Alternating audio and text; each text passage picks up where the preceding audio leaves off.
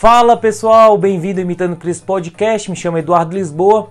Vamos para mais um episódio. Toda terça-feira, toda semana tem episódio novo. E hoje nós vamos tratar de um episódio de um tema muito importante, muito relevante e muito atual, né? Hoje nós vamos falar sobre o carnaval. O que você sabe sobre o carnaval?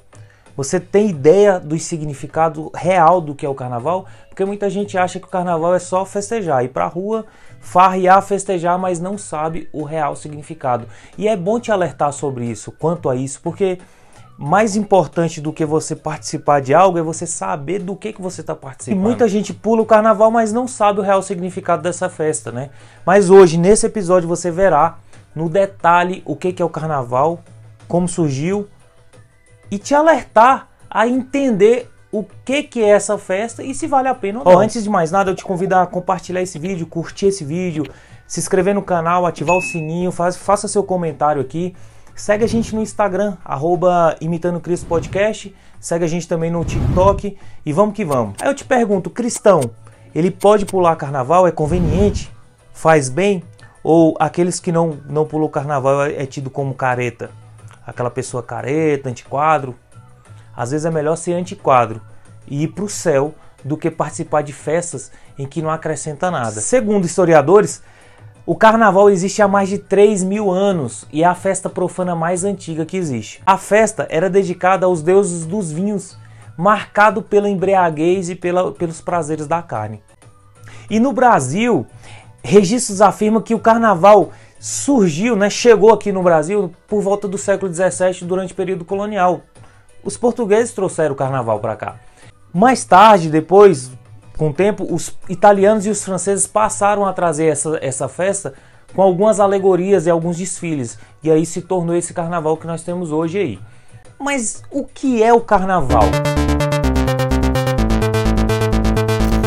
A palavra carnaval ela vem do latim carne levare, que quer dizer afastar-se da carne. Por volta do século 11 e 12, esse termo começou a circular pelo mundo e se referia às vésperas da quarta-feira de cinza, essa época em que iniciava a abstenção da carne.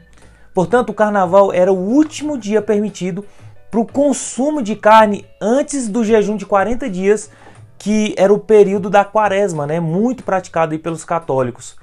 E que se remete aos 40 dias que antecedem a Páscoa, ou seja, a quaresma é a preparação da Páscoa. Mas o que é a Páscoa? Páscoa significa passagem. Eu vou preparar um episódio para falar sobre a Páscoa, mas de antemão, sinteticamente, eu vou explicar. Existem duas Páscoas, né? Tem a Páscoa judaica e depois a Páscoa cristã. A, Páscoa cristã é baseada na Páscoa judaica. Na época que o povo de Israel era escravizado pelo Egito, há muito tempo atrás, Deus prometeu tirar esse povo do, do Egito e trazer é, para uma terra prometida.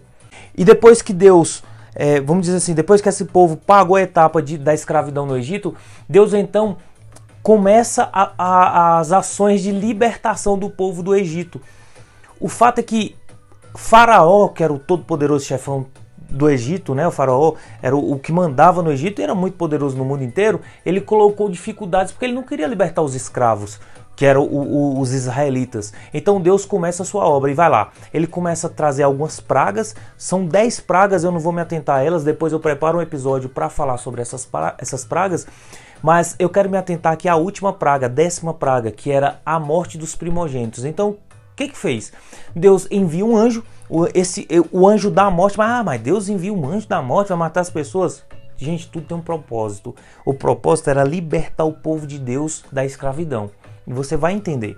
Então, Deus manda o anjo da morte, ele sobrevoa aquela cidade, todo o Egito, e onde tinha um filho primogênito, ele deveria ser morto, porque isso era uma praga, era um castigo para Faraó, para Faraó entender e libertar o povo de Israel. Acontece que a estratégia do povo de, de Israel foi o seguinte: vamos fazer aí um sacrifício, matar um cordeiro, e com o sangue do cordeiro nós vamos sujar, né? Vamos marcar os umbrais das portas de suas casas. Então, quando o anjo passava por essa casa que tinha a marcação do sangue, o sangue que representava o sacrifício, o anjo passava por essa casa porque identificava que ali existia israelitas, existia o povo de Deus. Então, o anjo passa, o, o povo de Deus passava ileso. Resumidamente, é assim que surgiu a Páscoa. Páscoa quer dizer passagem. Mais para frente surgiu então a Páscoa cristã, que o cordeiro foi Jesus Cristo. Jesus morre na cruz do Calvário por mim e por você e representa o cordeiro pascual. Jesus, veja que o povo israelita sacrifica um cordeiro para libertar sua família, o seu filho primogênito. No entanto, Deus entrega o seu próprio filho, o Cordeiro Pascual, Jesus Cristo de Nazaré. Entrega Jesus para morrer no meu e no seu lugar. E aí representa a Páscoa cristã naquela época. Mas voltando para cá, carnaval representa aí então abstenção, afastamento da carne. Então o que, que o pessoal faz? O pessoal pega, senta o pau a tomar cachaça, a fazer a bagaceira, a curtir a orgia, bagaceira. Quando chega ali na terça-feira, eles param, entram na quaresma para passar 40 dias de jejum, fazendo completamente desvirtuado de um propósito. Não tem sentido. Qual que é o sentido disso? Você se suja, se suja, se suja porque amanhã você vai se limpar? A gente tem que se procurar se santificar, porque a Bíblia fala assim, ó, aquele que está sujo que se suje mais e aquele que está limpo que se purifique mais. A nossa ideia, a nossa intenção é buscar a santidade. Essa é esse é o real sentido para a nossa vida, buscar a santidade para adorar, para assim adorar a Deus. Portanto, meus amigos, com a morte de Jesus na cruz do Calvário, nós adquirimos a liberdade, nós somos livres do pecado. Nós passamos a ser livres, mas aí é que mora o problema. Por quê? Porque a gente começa a confundir a liberdade com que, ah, sou livre, agora eu posso fazer o que quiser na hora que quiser. Não, não pode ser assim. Nós não podemos cair nos prazeres da carne. E quando você olha para o carnaval, as ações praticadas durante o carnaval são prazeres da carne. Ah, Eduardo, você agora é tão, tão careta. Não, eu sou liberto. Eu, eu, tô, eu tô trabalhando, eu tô num processo de santificação e isso é o que importa. Eu tenho a obrigação de passar isso.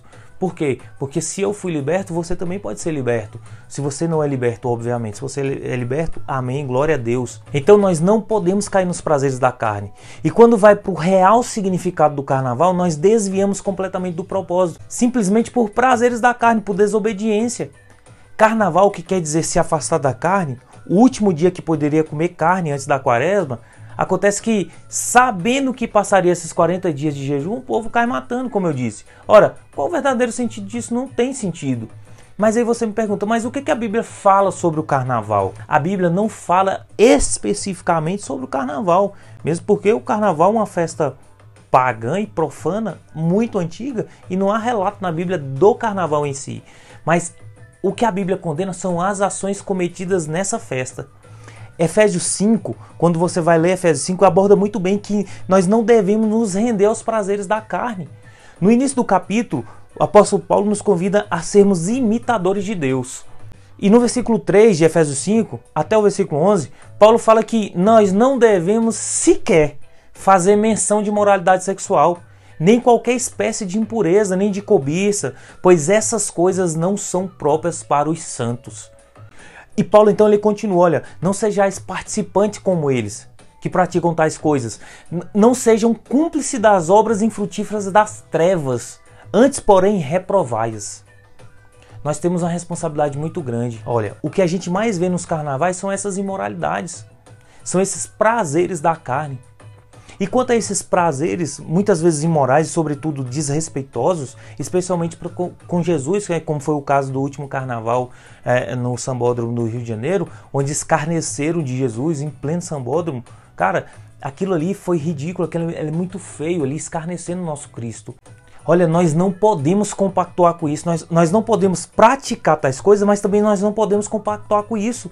Nós devemos ser verdadeiros protestantes, sabe? Orar por essa nação, orar por esse povo tão perverso e tão perdido. O prejuízo ele pode ser muito além do âmbito espiritual o prejuízo, os efeitos né, colaterais do carnaval, de quem festeja o carnaval, pode afetar inclusive a saúde física, a saúde mental. As autoridades da, da saúde, especialmente o Ministério da Saúde, eles alertam quanto ao, ao índice de doença sexualmente transmissível, especialmente no período do carnaval.